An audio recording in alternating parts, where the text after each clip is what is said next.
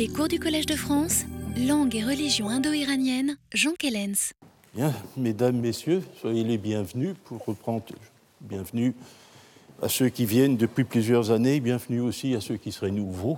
Et euh, nous allons donc entamer aujourd'hui euh, une nouvelle partie de notre itinéraire dans la langue et les conceptions euh, du livre intitulé Avesta, donc livre dit sacré, mais c'est une expression que je n'aime pas.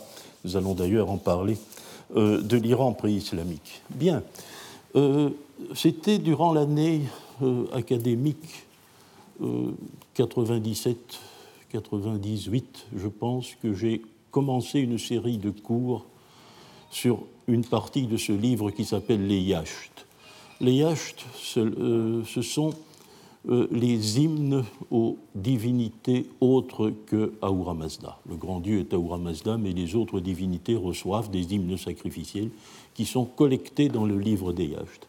Euh, la raison pour laquelle je m'étais attardé pendant trois ans à vous parler des Yachts, c'est que les années 90, les dernières, la dernière décennie du siècle passé, avait été caractérisée par une grande activité scientifique dans ce domaine. Euh, il semblait que l'on était parti, et d'ailleurs euh, c'est à peu près le cas, pour une réédition, une réédition euh, de la plupart des yachts dits significatifs. Il m'avait donc semblé intéressant de faire le point et peut-être d'essayer d'établir, à la lumière de la recherche la plus récente, quelques réflexions nouvelles sur le livre des yachts. Alors, je ne comptais pas y revenir. Je ne comptais pas y revenir avec vous. Je comptais euh, consacrer les dernières années de mon enseignement à peut-être revenir au Gata, c'est-à-dire à la partie la plus ancienne de l'Avesta. Mais il y a trois ans, en abordant l'étude euh, du grand sacrifice solennel, euh, véritablement consacré à Aura celui-là, il m'est apparu que l'on pouvait tirer de la structure de ce livre beaucoup d'enseignements nouveaux sur certains dieux du Panthéon. Aussi ai-je reporté les gathas à l'année prochaine et vais-je me soucier avec vous cette année du livre des Yachts. Alors un peu, si vous voulez, reprenons toujours les choses à la source afin de nous remettre dans, euh, je vais dire, de nous remettre en tête certaines notions et de repartir vers des horizons nouveaux. N'est-ce pas? Nous allons faire un peu d'historiographie. Et euh, nous commençons par le tout début par le tout début, par euh, le titre de la toute première traduction de l'Avesta, c'est d'Abraham Hyacinthe Anquetil du Perron, paru euh, en 1771. Et Anquetil du Perron est ce chercheur français qui était allé chercher dans l'Inde le livre de Zoroastre. On savait, euh, vers les années 1750, que le livre que les anciens attribuaient, que les anciens, que les Grecs et les Romains attribuaient à Zoroastre n'était pas perdu. Il n'était pas perdu parce qu'un manuscrit, un manuscrit avestique, était parvenu par le, jeu des, relations personnelles à la bibliothèque d'Oxford et Anquetil du Perron avait, était allé chercher dans l'Inde tout ce qu'il pouvait rassembler. Donc, euh, en 1771, euh, Anquetil du Perron se risque à faire une traduction qui est aujourd'hui entièrement obsolète. Hein, entièrement obsolète. Euh, ce serait un travail en soi que d'étudier cette traduction et d'essayer de comprendre les motivations euh, d'Anquetil du Perron, d'essayer de comprendre pourquoi il traduit comme cela.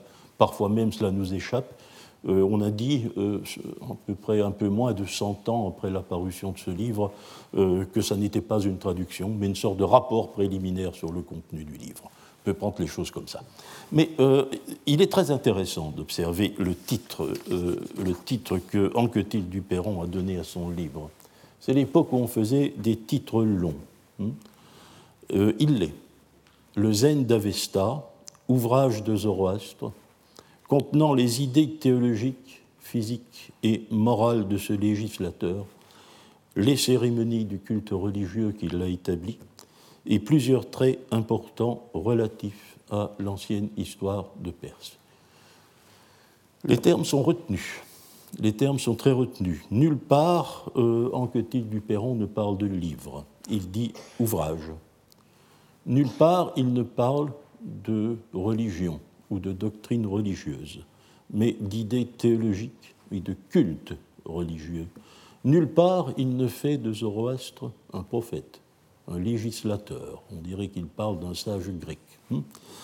Et euh, sous cette retenue, hmm, euh, il y a deux choses toutefois euh, que nous corrigerions aujourd'hui. Je vais le faire. On ne parle plus de Zen d'Avesta, on parle d'Avesta tout court. On sait que le Zen, le n'est pas une partie du titre, c'est la désignation du commentaire de l'Avesta en moyen perse. Donc on a laissé tomber Zen à peu près autour de 1900. Euh, ensuite, nous ne mettrions plus en rapport aujourd'hui euh, l'Avesta ou Zoroastre avec la Perse. Hein, L'empire achéménide, la Perse, cette province euh, de l'extrême sud-ouest iranien, c'est un autre monde. C'est un autre monde. Nous sommes ici avec l'Avesta ou la figure estompée de Zoroastre, quelque part loin dans l'Iran oriental. Mais euh, donc, euh, naturellement, en du Perron, c'est les débuts de la recherche, nous ne pouvons pas lui en vouloir. Alors, vous voyez qu'en faisant de l'Avesta, je voudrais euh, attirer votre attention sur ce titre, il est très parlant, en faisant de l'Avesta l'ouvrage de Zoroastre, Anquetil du Perron est contraint de considérer l'Avesta comme un livre unitaire. Il est unitaire puisqu'il a un auteur. Or, pourtant, euh, Anquetil du Perron, on ne peut pas faire autrement, voit bien, malgré tout, l'extrême diversité des textes qui se trouvent dans l'Avesta. Euh, il le voit et euh, il attribue cette diversité euh, aux préoccupations de la doctrine. En fait, il en fait une triple doctrine. Elle est religieuse, théologique, elle est physique, il veut dire par là très, très certainement cosmologique, elle est morale, théorie morale, ce que nous comprenons encore bien. Il voit aussi qu'il n'y a pas seulement un exposé de doctrine dans l'Avesta, il voit que euh, très souvent le texte exprime euh, un récitatif liturgique. Il y a une liturgie, des textes liturgiques, les cérémonies du culte religieux, c'est ce que cela veut dire. Et puis, certains passages aussi sont narratifs, ils racontent quelque chose ce qui explique les traits importants relatifs à l'ancienne histoire des Perses. Donc pour le découvreur de l'Avesta, celui qui est allé chercher le matériel manuscrit en Inde pour le ramener à Paris, n'est-ce pas euh, Le livre est unitaire parce qu'il a un auteur, mais il présente une immense diversité de sujets. Euh, il faudra attendre les années 1850, le début des années 1850, pour que euh, pour que la science euh, dispose euh, des premières éditions critiques de l'Avesta. Jusque-là, on travaillait, avec le manuscrit P2, P signifie Paris, qui se trouve à la Bibliothèque nationale, sur une lithographie. Or, comme l'éditeur de l'Avesta, Geltner, à la fin du XIXe siècle, a fait remarquer, c'est un des pires manuscrits qui existent. C'est un des manuscrits les plus défectueux. Donc le matériel sur lequel on travaillait n'était pas bon. Les premières éditions critiques, celles du Spiegel et celles de Westergaard, paraissent au début des années 1850.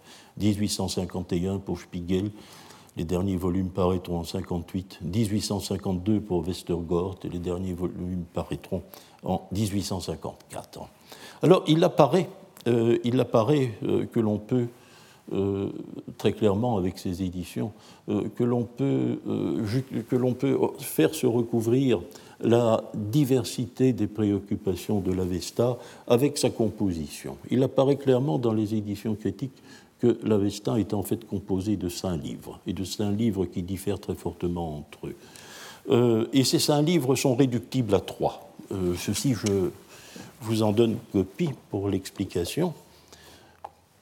Le premier livre est le Yasna. Le Yasna. Le second, le Videvdat. Le Yasna signifie sacrifice. Videvdat, euh, la loi de rupture avec les démons. Et les Yasht, hymne sacrificiel dont nous venons de parler. Ils vont nous retenir, je le mettrai au pluriel, pluriel français. Alors, les deux autres livres, le Visprat, peut le considérer comme un complément au Yasna. Et le Corda Avesta, ou Avesta Bref, est composé de morceaux extraits pour la plupart des yachts. Donc, cinq livres réductibles à trois. Euh, le premier essai d'interprétation euh, du contenu de l'Avesta, de son contenu religieux, est dû à l'allemand Martin Haug. Le livre de référence, le titre paru en 1862 à Bombay, euh, figure donc sur le tableau que vous avez devant vous. Ce sont ce qui explique l'anglais. Hein. Haug était allemand, mais publié à Bombay. Essays of the Sacred Language, Writings and Religion of the Parsis. Ce titre aussi est extrêmement, euh, est extrêmement parlant. Vous observerez la place centrale de writings, les écrits. Euh, la langue, c'est évidemment le véhicule de, de, ces écrits, et ces écrits expriment une religion. Haug aussi introduit euh, dans les notions que nous aurons désormais à manipuler en ce qui concerne l'Avesta, celle de sacralité. Cette langue et ses écrits sont sacrés. Euh, c'est le germe d'une idée, n'est-ce pas, qui va devenir extrêmement encombrante, quasiment dans l'histoire des religions débutantes, c'est qu'il existe un petit club de religions qui ne vont pas sans un livre ou de référence, pas sacré en quelque sorte, où, euh, la, euh, où la doctrine est inscrite. Euh, vous connaissez les exemples, je n'ai pas besoin de, vous les citer, mais c'est une notion qui, comme nous le verrons ensemble, et nous l'avons déjà vu plusieurs fois, est extrêmement dangereuse et peut-être extrêmement perturbante lorsqu'il nous faut parler de la Vesta. Euh, car euh, cela évoque l'idée d'un corpus où est exposée une doctrine. Or, nous le verrons, ce n'est pas du tout le cas. Mais c'est le début de cette notion. Avesta, je l'ai dit au début de ce cours, hein, euh, livre sacré du masdéisme. il est intéressant aussi de voir que Hauk, déjà, comme le fera Geltner un peu plus tard, hein, attribue cette sacralité non pas aux temps anciens, mais aux Parsis, c'est-à-dire aux Mazdéens d'aujourd'hui, hein, pour lesquels il écrit à Bombay, hein, réfugiés en Inde, pour lesquels il écrit. Alors, ce qui est très intéressant aussi à observer chez Haug, c'est un philologue, Haug. C'est un, un, indianiste. C'est un très bon comparatif des langues indo-européennes. Hein. Euh, il employait le pluriel, writings, car c'est effectivement, euh, Haug consacre l'éclatement de l'unité de l'Avesta. Il a clairement reconnu, il a été le premier, que l'Avesta n'était pas un livre homogène et unitaire. Zoroastre a disparu, il a disparu, car euh, Hauk a été aussi celui qui a très bien observé que le personnage appelé Zarathustra dans le texte de l'Avesta lui-même ne pouvait pas être l'auteur de tout le livre. Et euh, il y a donc beaucoup d'auteurs. Il y a donc beaucoup d'auteurs que nous ne connaissons pas. Puisqu'il y a beaucoup d'auteurs, il y a plus d'un écrit. Cependant, c'est l'évidence, même si Hauck a vu qu'elle était à deux niveaux, il n'y a qu'une langue que nous serons bien obligés d'appeler avestique d'après le nom du livre, car nous ne pouvons pas la situer dans l'espace. Dès lors, c'est la langue du livre, l'avestique. Hauck a bien vu qu'il y avait deux niveaux il y a un avestique ancien, plus archaïque, et un, avestique, récent. Euh, vieil avestique, avestique récent pour le reste du livre.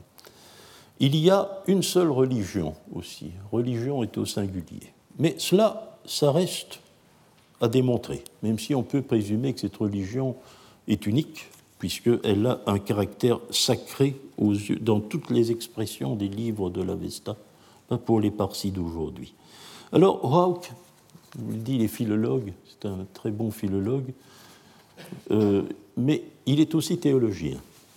il a étudié la théologie à Tübingen, puis à Göttingen, et son livre est imprégné de théologie. Il va donc tenter, euh, avec ses moyens de théologien, ce ne sont plus ceux du philologue qui sont en cause, de concilier l'unité et la diversité de l'Avesta. Euh, pour cela, il va bien sûr euh, tenter de situer les livres dont le nom figure au tableau l'un par rapport à l'autre. Le yasna, pour Hauk, il est l'écrin de la partie ancienne de l'Avesta celle qui est aux yeux de Hauck l'œuvre effective de Zarathustra. Ce sont les gathas, les chants. Je traduis le mot gatha, les chants. Euh, les gathas sont monothéistes, sont monothéistes aux yeux de Hauck.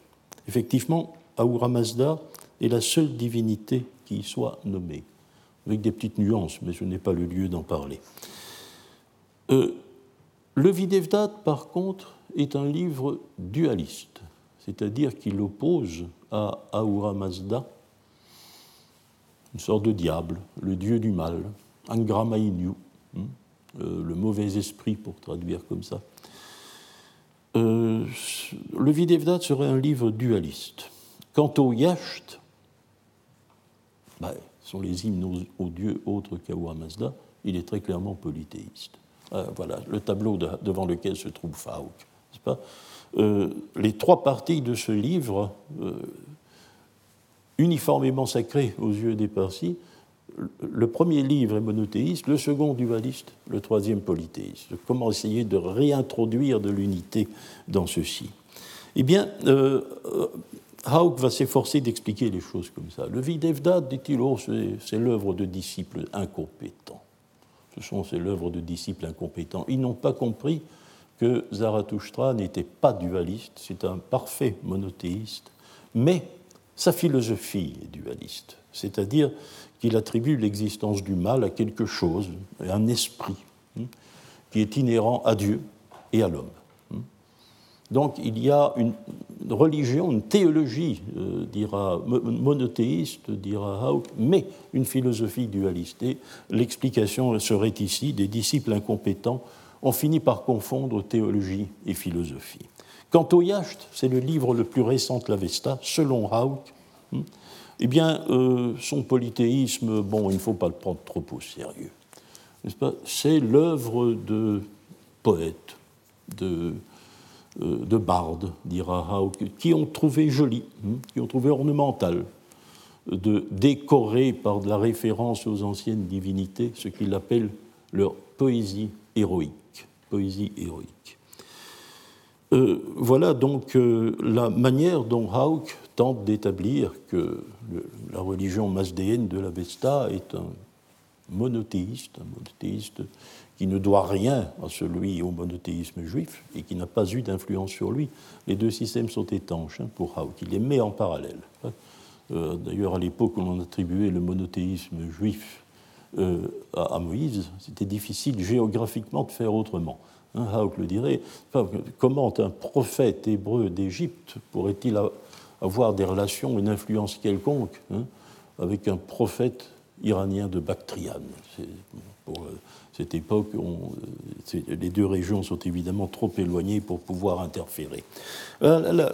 donc, ceci est la vision de Hauck à la fin, à la fin du XIXe siècle, les deux philologues qui nous devons les travaux de référence où nous nous servons aujourd'hui encore sur l'Avesta, euh, ils sont tous deux allemands, Karl Friedrich Geltner, d'autre part, dont la euh, traduction, dans l'édition de l'Avesta intitulée Avesta, The Sacred Book of the Parsis, où on retrouve le sacré de Hauck et aussi les Parsis. Mais chez Geltner, c'est autre chose. Il faut savoir que Geltner a été extrêmement dépendant des Parsis pour pouvoir faire son œuvre. Euh, les Parsis l'ont puissamment aidé. Ils ont euh, permis, ils ont envoyé leurs manuscrits euh, en Allemagne, à Berlin, où travaillait alors Geltner. Et d'autre part, ils ont financé par souscription la publication du travail, ce qui explique le luxe inouï, n'est-ce pas, de, cette édition. Mais donc ici, c'est très certainement un coup de chapeau. Hein. Il faut pas l'expression de Geltner ne, représente certainement pas quelque chose de conceptuellement très puissant. C'est certainement une façon de, remercier ses contributeurs et ses souscripteurs. Donc, vous voyez, 1889-1896. Euh, Bartholomé, lui, est l'auteur euh, du dictionnaire de la langue avestique qui paraîtra euh, en 1904 et le traducteur des Gathas, les Gathas, sa traduction des Gathas, du cœur du Yasna, la partie monothéiste selon Hauck paraîtra en 1905. Or, Geltner et Bartholomé sont d'abord des philologues classiques. Ils ont étudié le latin et le grec. Ils se sont initiés euh, au sanskrit. Ce sont des indianistes. Ce sont aussi des comparatistes. Hein, la grammaire comparée des langues indo-européennes et leur champ d'activité. Or, euh, à l'époque où ils ont commencé à travailler, où paraissent euh, leurs premiers articles, 1875 environ, pour l'un comme pour l'autre, euh, bien, il s'est produit quelque chose d'essentiel euh, dans la grammaire comparée hein, à l'université de Leipzig. Peut-être qu'on dans les récits, lorsque l'on fait l'histoire de la grammaire comparée, on n'insiste pas peut-être de manière suffisante sur sorte de révolution copernicienne de la grammaire comparée qui a lieu parmi les, jeunes philologues de l'université de Leipzig euh, autour de 1870 qui est la découverte de l'existence des lois phonétiques.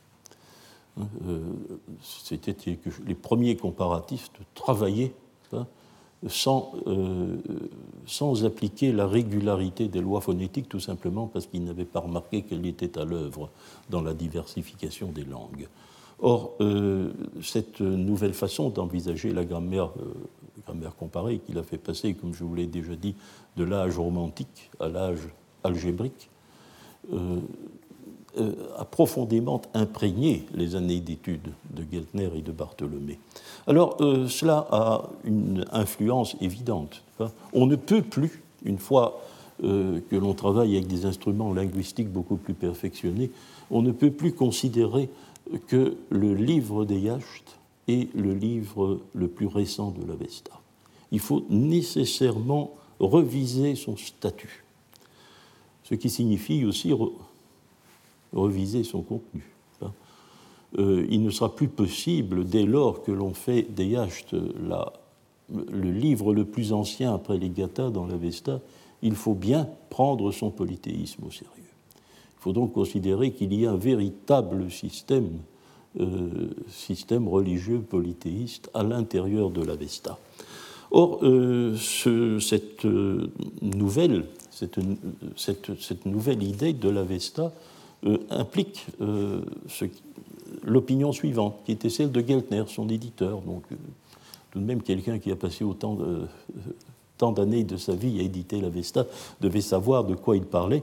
Or, il, selon Geltner, nous ne possédons plus, nous ne possédons plus les textes originaux et authentiques de l'Avesta, à l'exception d'eux, à l'exception des Gathas. Là, nous avons le texte original, dit-il. Et quelques yachts. Quelques. Je le cite hein, quand je dis cela. Euh, donc, nous voici euh, la partie authentique de la Vesta, celle qui a été littéralement composée à époque ancienne, avant notre ère. Euh, Geltner est d'ailleurs partisan à cette époque d'une datation très haute de la Vesta. Il situe les Gathas vers l'an 1000 avant notre ère, et les yachts très certainement vers 700-600. Tout au moins, c'est quelques yachts. Voilà donc avec une confrontation entre les gathas monothéistes et les yachts polythéistes. Euh, oui, je fais une petite parenthèse et je n'y reviendrai pas, c'est le, problème du dualisme. Je, n'aime pas beaucoup discuter, comme vous le savez, sur les notions de monothéisme, de dualisme et de polythéisme, c'est autre chose. Mais il faut bien voir que euh, nécessairement cette nouvelle conception de l'Avesta va signifier le, retrait, en quelque sorte, du système dualiste masdéen. Et effectivement, vous savez, euh, lorsque l'on a parlé de dualisme pour le masdéisme, c'est une invention relativement récente et qui n'aura pas et qui n'aura vécu qu'une bonne trentaine d'années. elle est fondée sur l'idée que les gathas elles-mêmes seraient déjà dualistes et cette opinion a été exprimée et défendue de manière extrêmement articulée dans un livre du philologue italien Ugo Bianchi, paru en 1958 et intitulé Il dualismo religioso. Il dualismo religioso. encore une fois, les titres ne sont pas gratuits.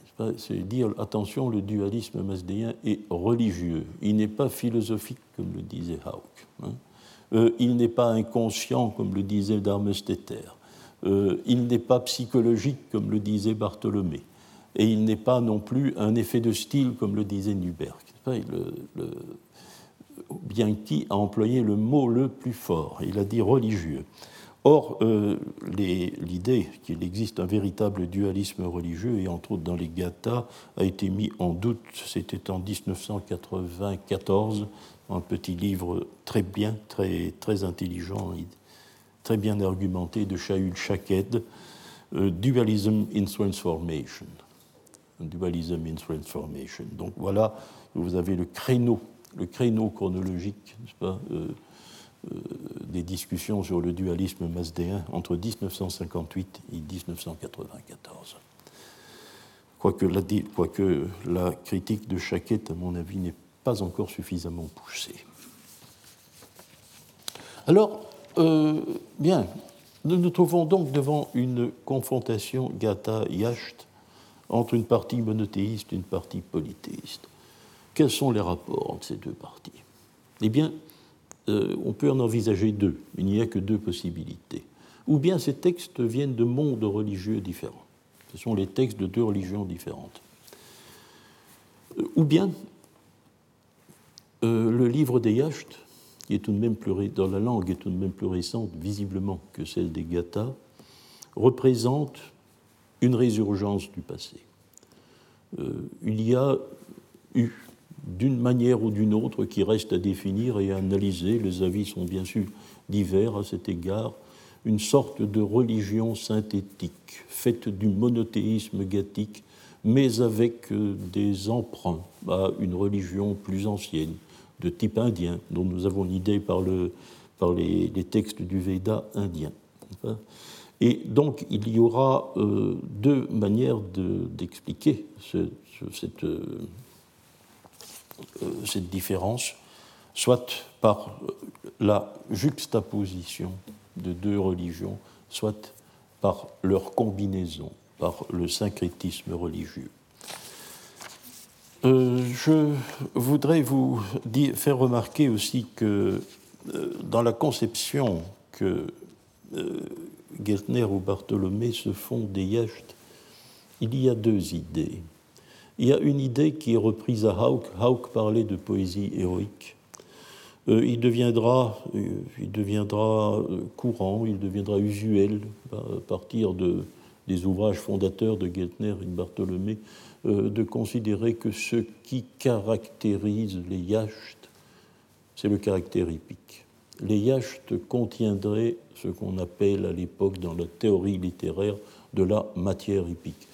Dans la conception littéraire, c'est une conception qui remonte bien sûr à la conception romantique de la littérature et qui considère que la matière épique est caractérisée par trois facteurs, c'est-à-dire euh, bon, l'aspect guerrier, on se bat beaucoup dans l'épopée, euh, d'autre part, euh, l'intervention directe des dieux, donc euh, le merveilleux, hein, qui se manifeste à tout moment dans l'intrigue. Et le, la troisième caractéristique, c'est peut-être là que réside la psychologie du romantisme, bien sûr, c'est que tous les textes épiques qui existent au monde partageraient aussi pour caractéristique l'idée que leurs récits sont d'une manière ou d'une autre explicatif de la constitution d'un sentiment national, n'est-ce pas? Euh, Or, semble bien effectivement être le cas des yachts où euh, les histoires finalement aboutissent en dernière analyse à la création, euh, semble-t-il, de ce que l'on appelle les nations iraniennes, les nations arias, Je ne garde pas Aria comme tel, je le traduis par ce qu'il signifie exactement dans les Yachts, c'est-à-dire iranien. On voit on verrait se constituer ici euh, euh, le sentiment national iranien. Alors, une autre idée qui se manifeste, c'est qu'il y a des quelques yachts, disait Geltner. Que veut-il dire par là? Il y a 21 yachts. Pourquoi quelques-uns? Eh bien, c'est que les yachts sont extrêmement dissemblables entre eux. Il est très clair que cette remarque de Geltner va donner, euh, va donner naissance à l'idée de grands yachts. Il y a des grands yachts. Or, euh, cette idée qu'il y a des grands yachts, je dirais très euh, trivialement, hein, cela va créer une sorte de conglomérat euh, long, vieux, bon, beau. Ça signifie que les yachts les plus longs sont les plus anciens, que leur grammaire est restée très correcte, leur langue est bonne. Et ce sont ceux qui présentent aussi la plus haute qualité esthétique.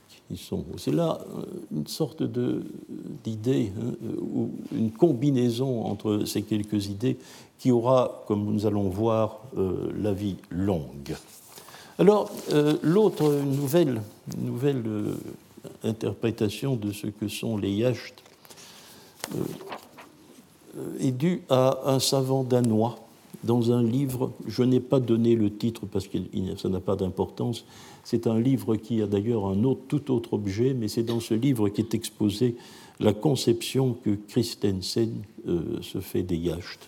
Le livre s'appelle Les Cayanides. Les Cayanides, il date de 1931-1932. Alors, euh, il y a dans euh, trois éléments sont à la base de l'apparition d'une nouvelle conception de ce que représentent les yachts. Euh, d'abord, c'est l'accentuation de l'aspect comparatif des choses. Hein. La grammaire comparée euh, des langues indo-européennes euh, n'a cessé depuis, l'époque des, des néogrammériens, depuis les années 1870, bien sûr, de, de, se perfectionner, de devenir de plus en plus précise. et d'ailleurs, l'effet, c'est que cette grammaire comparée interdit, semble-t-il à jamais, de considérer que le plus ancien livre de l'Avesta, ce sont les Gathas.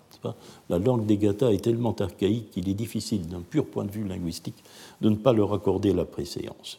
Mais euh, deux nouvelles idées sont apparues, euh, au-delà de la permanence de la grammaire comparée. Euh, c'est la datation moyenne des Gathas. La datation moyenne, je fais toujours, je préfère dans ma terminologie, vous y êtes habitué, mais je précise tout de même, je distingue entre datation haute, euh, datation moyenne et datation basse. Euh, la datation haute, c'est celle qui fait de l'Avesta un livre préhistorique dans le cadre iranien, c'est-à-dire qui apparaît à un moment donné où l'histoire iranienne n'a pas commencé, hein, sorte de météore issu de la préhistoire indo-iranienne. Or, quand, allons-nous faire commencer l'histoire iranienne ben, Bien sûr, avec les rois achéménides, hein, les rois achéménides avec le VIe siècle, mais on peut considérer, on peut inclure, le, peut inclure dans, euh, euh, dans, cette histoire, bien sûr, déjà l'Empire Mède, sur lequel, bien sûr, nous avons des témoignages par les historiens grecs. Bien, alors la datation, euh, la datation moyenne, c'est celle qui fait correspondre l'Avesta à cette époque-là. Euh, euh, donc, entre le sixième, avec la fondation des empires, iraniens occidentaux, mais des Perses, jusqu'au euh, hein, et son effondrement avec la conquête d'Alexandre. Donc une date moyenne, je considère que c'est celle qui met en parallèle, qui, qui, établit une certaine synchronie entre la composition des textes de l'Avesta et euh, l'Empire Mède et puis Achéménide. Quant à la datation basse, bien, c'est après. Hein, c'est après, quand on veut. Il y a eu beaucoup de datations basses, mais c'est après la chute de l'Empire achéménide. Euh, la datation basse n'est plus représentée aujourd'hui. Je vous dis tout de suite. Les deux seules, euh, les deux seules hypothèses qui ont encore des représentants, c'est la datation haute, dont je suis personnellement partisan, et la datation moyenne. La datation moyenne. Or, Christensen, d'ailleurs, situe les Gathas en 660, vers 660 avant notre ère, dit-il. C'est donc une datation moyenne assez haute. Hein, mais nous sommes déjà dans les eaux des empires Mèdes et Achéménides. Ça, c'est la première idée, l'idée de la datation moyenne. La seconde idée, une nouvelle, oh, c'est une persistance peut-être, plutôt qu'une chose nouvelle. Et elle est caractéristique, je vais dire, de l'école française d'iranologie. Euh, c'est euh, que l'Avesta est un texte littéralement disparate, la plus belle expression. Elle est très brève, et c'est la raison pour laquelle elle figure, euh, elle figure sur le, pas dans le tableau que je voulais vous montrer. C'est l'opinion d'Antoine Meillet qui dit une série de fragments de dates diverses, la plupart très menus et juxtaposés sans ordre. C'est très clair, hein, je n'ai pas besoin de commenter. Euh, je le ferai tout de même brièvement en disant qu'on avait douté de l'authenticité de l'Avesta lorsque Anquetil du Perron l'avait publié. Eh bien, c'est euh, une opinion comme celle-là. Elle ne doute pas certainement de l'authenticité des textes avestiques, mais je dirais que c'est tout de même l'hypothèse de l'inauthenticité relative de l'Avesta. Et euh, ça restera une, constante de l'iranologie française très longtemps. nous allons en avoir la preuve. Euh, or, euh, euh, cette, opinion de Meillet, Christensen la partage. La partage. Alors, datation moyenne disparate des textes. Les textes ne sont pas unitaires. Et cela donne à Christensen l'idée, qui figure aussi dans le tableau, et qui est aussi tellement bien exprimée et tellement claire qu'il n'est pas nécessaire de la commenter.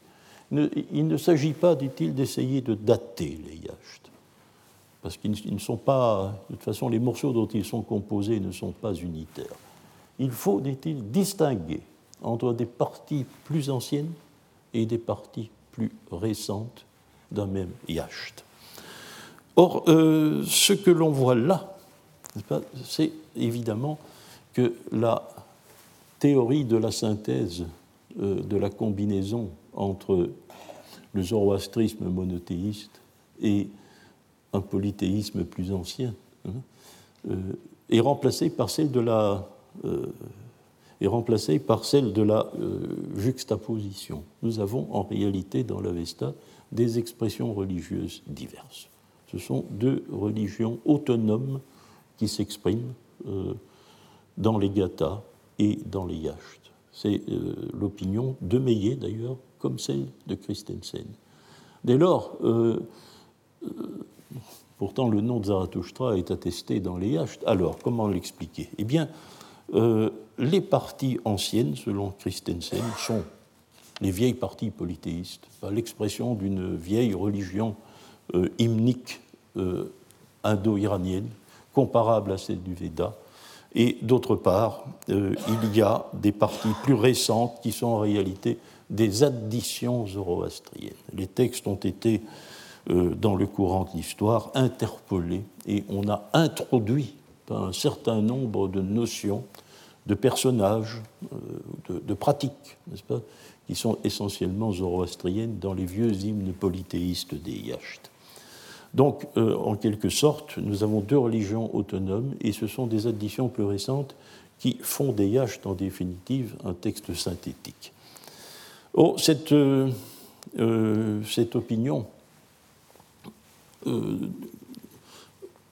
a pratiquement euh, été euh, la, je vais dire, l'opinion commune des spécialistes jusqu'à la fin du XXe siècle, à une exception près. Une exception près, c'est celle d'Ilya Gershevitch dans son livre sur le yacht de Mitra en 1959, qui va défendre l'idée de l'unité des textes l'unité du texte des yachts. Euh, il y aura une réaction, comme je vous le dis tout de suite, parce que l'hypothèse de, de euh, est relativement mal argumentée.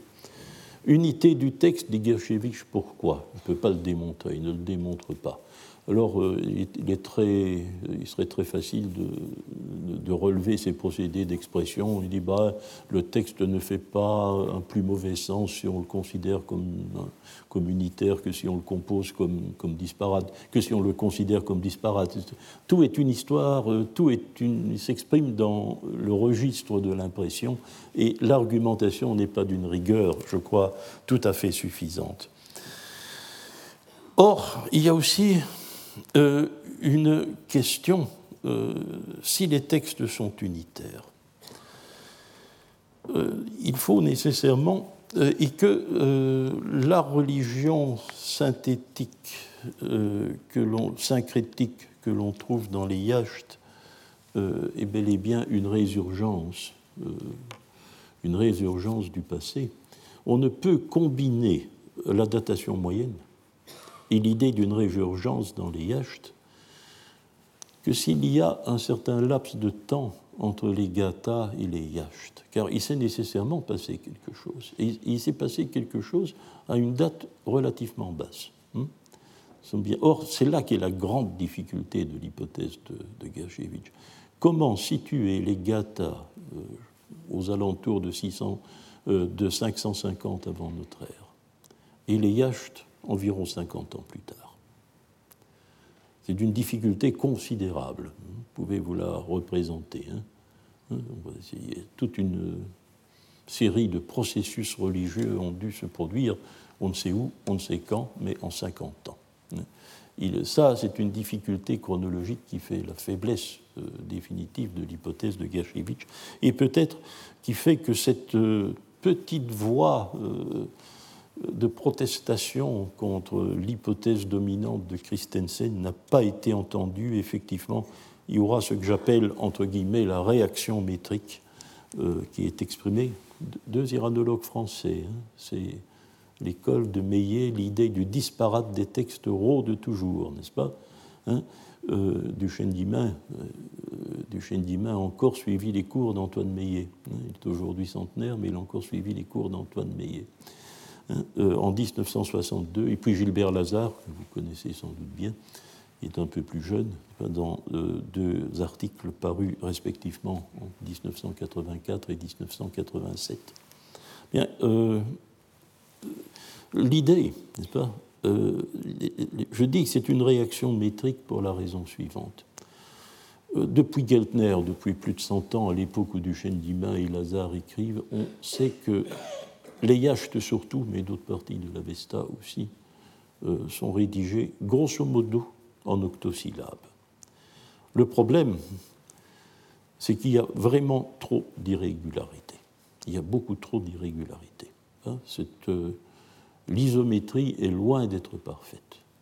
Il y a trop d'octosyllabes pour que ce soit un hasard, mais l'octosyllabe est trop souvent trahi qu'il n'y ait pas une, explication quelconque à donner. Or, l'explication que voudrait donner, c'est appliquer le principe du disparate des textes, n'est-ce pas que voudrait, ce que voudraient euh, Duchesne d'Imain et Gilbert Lazare pensent que les parties métriques, les parties régulièrement octosyllabiques des yachts, représentent les parties anciennes, ce que Christensen appelait les parties anciennes, qui représentent les parties épiques et euh, polythéiste des yachts, et d'autre part, les additions ultérieures, les additions zoroastriennes, euh, seraient euh, responsables de, du déréglage de l'octosyllabe des yachts, parce qu'elles n'observent plus le même principe métrique.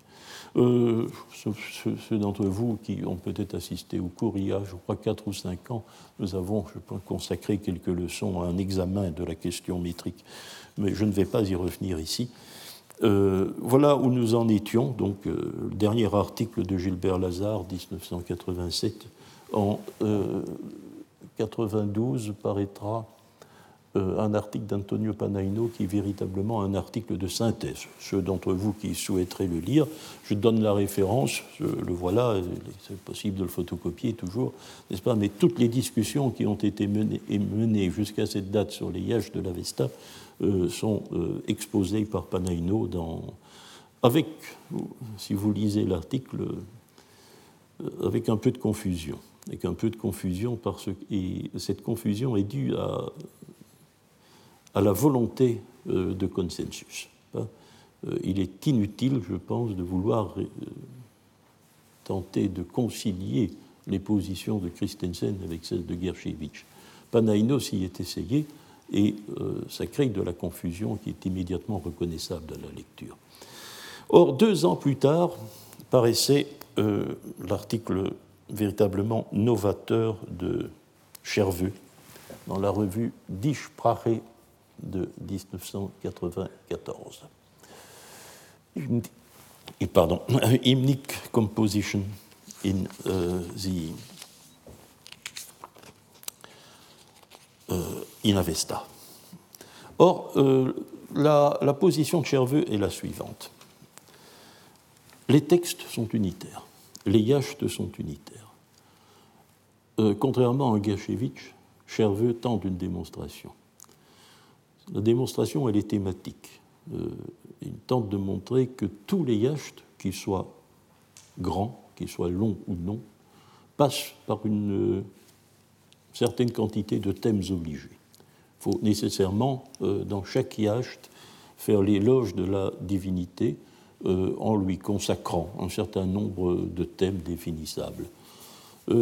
bon, je trouve que ces thèmes, je fais la critique tout de suite de ce qu'a fait Cherveux, je pense que ces thèmes sont, les thèmes de Cherveux sont beaucoup trop généraux pour être euh, significatif. Pas? Alors, si vous voyez euh, description de la divinité et de ses activités, euh, demande, de, de, récompense, est-ce que tout cela est bien significatif? Est-ce que l'on peut étiqueter un thème, n'est-ce pas, dès lors que nous avons des choses comme ça? Je ne suis pas tout à fait sûr. Alors, il a montré aussi l'inanité, cela c'est tout à fait incontestable, de la combinaison long, vieux, bon, beau. Hein. Il en a fait une critique tout à fait radicale en disant, euh, bon, euh, les textes, euh, dans toutes les littératures du monde, il y a des textes courts et des textes longs. rien ne démontre que les textes longs sont ceux qui ont, sont les plus anciens, sont ceux qui ont été composés les premiers. Alors, la grammaire, attention, dit-il, ce n'est pas nécessairement l'état grammatical de la langue qui est en cause, il peut s'agir certainement d'une plus ou moins bonne euh, transmission des textes. Ce n'est pas la langue de base qui peut être en cause. Euh, quant à la qualité littéraire, quant à la qualité esthétique des textes, pas, c'est l'évidence, nous avons affaire à de vieux auteurs qui n'écrivaient pas pour nous, et nos goûts littéraires n'ont pas à interférer dans le jugement que nous pouvons porter sur ces textes. Euh, je, très longtemps, j'ai partagé, euh, partagé, cette opinion. Euh, je pense effectivement que on doit laisser tomber des catégories d'ancienneté, le, degré de correction de la grammaire est aussi quelque chose qui relève de la transmission. Mais il faudrait tout de même, il y a quand même quelque chose d'étrange dans la disparité euh, de, longueur des yachts. Il y a peut-être tout de même là quelque chose qui exige une explication. Je ne vais pas euh, faire plus loin, nous en parlerons en cours d'examen, c'est quelque chose que nous allons, euh, que nous devons examiner hein, et que nous devrons remarquer une fois. Euh, alors, que vais-je, comment est-ce que je pourrais considérer la théorie de Cherveux? Il y a, je pense, dans la démo. D'abord, entendons-nous bien, je vais faire une critique de Cherveux. Or, il y a bien un philologue, un iranologue avec lequel je me sens beaucoup d'affinité, c'est Louis. Mais je vais donc faire une critique qui, de, ces positions que, vous, prendrez avec, avec mesure, parce que ce n'est pas une critique féroce, que vous le verrez, n'est-ce pas? Mais euh, je suis obligé de marquer euh, certaine, un certain désaccord avec ces positions. Et d'autre part, je tiens aussi à insister sur le fait que cet article de Cherveux, si aussi, le voici, je l'ai malheureusement uniquement en photocopie, euh, est un article d'une richesse exceptionnelle et d'une intelligence exceptionnelle. comme on en trouve rarement dans la littérature, dans la littérature spécialisée. Donc prenez ma, ma, critique pour, de façon mesurée. Je crois qu'il y a deux lacunes dans, dans le, raisonnement de Cherveux. La première n'est pas très grave parce que je connais ses positions de manière privée. c'est qu'il ne met pas, euh, il n'essaye pas de définir le rapport des Yachts par rapport au Gata. Euh, deux systèmes religieux paraissent si différents, faudrait-il tout de même pas rendre compte euh, de, cette, de ce rapport un peu complexe? Je crois savoir quelle est la position de Cherveux. C'est que les yachts représentent l'état normal des choses, hein, religion indo-iranienne comme nous la connaissons bien par l'Inde, etc et que s'il y a un problème religieux, ben le problème c'est les gathas. Et c'est avec les gathas que ça doit se régler. Crois que la position de Cherveux est celle-là, c'est d'ailleurs aussi la mienne, donc, euh, mais ça n'apparaît pas dans son article.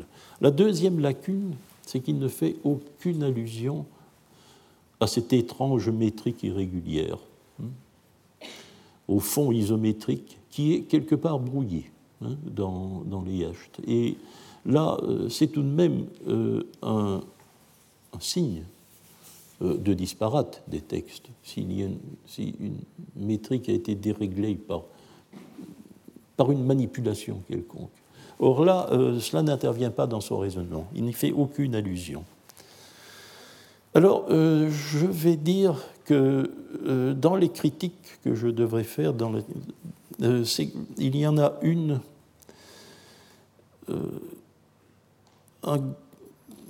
le début de son article est consacré très longuement euh, à, aux caractéristiques de la littérature orale. Il nous rappelle, à juste titre, que les textes de l'Avesta, c'est vrai des Gathas comme des Yachts, n'ont été mis par écrit que très tardivement. Très tardivement. Euh, au plus tôt au VIe siècle de notre ère. Ils ont été composés de manière orale et ils ont été transmis de manière orale. Or, nous dit Cherveux, représentons-nous bien euh, les caractères de la littérature orale.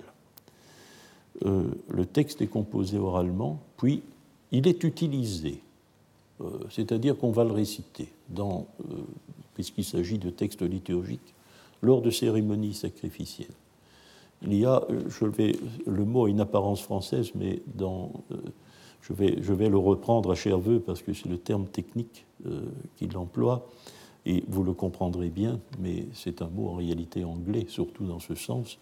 La littérature orale, dit-il, est toujours modifiée par la performance, hein, c'est-à-dire par le fait qu'on la récite. Les différentes récitations du texte vont introduire dans ce texte des modifications et parfois des irrégularités. Oui, euh, je me demande, c'est très intéressant, hein, cette, cette, euh, conception, ce rappel des caractéristiques de la littérature orale et de la manière technique dont se passent les choses, oui, certainement, mais le texte que nous avons est définitivement fixé. Ce qui a pu lui arriver, les modifications qu'il a pu subir lors de son histoire lointaine sont complètement annulées par le fait, euh, je vous ai souvent mentionné, c'est que l'Avesta est un livre, euh, je ne peux pas parler de livre puisque bon, il n'était pas écrit, mais c'est un texte qui nous est parvenu comme sous une unique recension. Il n'y a aucune trace, comme l'avait fait remarquer Geltner, dans l'Avesta de double recension. C'est une recension unique dont nous ne pouvons pas juger de l'extension. Mais c'est un texte définitivement figé qui nous est parvenu. Et c'est un texte figé sous une forme unique. Alors vous savez, hein, le jeu des performances hein, de l'époque achéménide, ou même encore ultérieure, je ne sais, nous n'avons nécessairement, elles n'ont pas laissé de traces. Ou alors il faudrait que Cherveux me montre, nous montre dans les textes des fautes qui ne seraient pas dues à la transmission, mais qui seraient dues peut-être à la performance. Il ne le fait pas. Il ne donne aucun exemple de ces irrégularités que l'on pourrait attribuer aux manipulations anciennes que le texte a subies.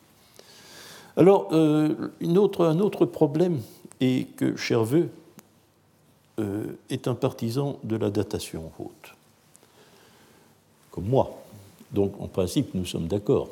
Oui, mais sa datation à lui, elle, est ultra haute. Elle est ultra haute. C'est-à-dire qu'il situe les Gathas en 1700 avant notre ère et les textes de l'Avesta récent, les Yacht, en 900 avant notre ère. Euh, alors, ce qui fait que sa conception, sa conception de la poésie de l'Avesta, sa conception littéraire de l'Avesta, elle n'est même pas celle d'une littérature indo-iranienne, d'un ensemble Avesta comparable à des textes comme ceux de l'Inde védique. Non, il remonte plus haut. Cette datation haute l'amène à dire explicitement que c'est un exemple de littérature indo-européenne. Indo-européenne. Connaissons-nous la littérature indo-européenne? Vagues idées, connaissons des formules. Elles ont été rassemblées en 1968 par un philologue allemand appelé Rüdiger Schmidt. Depuis ce livre, c'était d'ailleurs son titre, l'on parle d'une Dichtersprache, d'une langue poétique indo-européenne. Alors, euh, je ne suis pas, je ne vais pas faire, nous y reviendrons peut-être une autre fois, je ne vais pas.